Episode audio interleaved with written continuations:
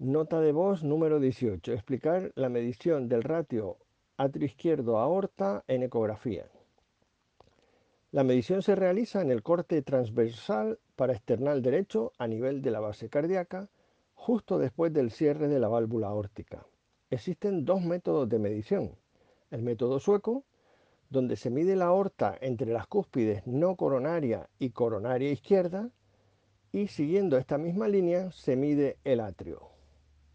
En el método Risning se mide la aorta entre las cúspides no coronaria y coronaria derecha. Luego, siguiendo la línea que delimita la coronaria izquierda y la no coronaria, se mide el atrio.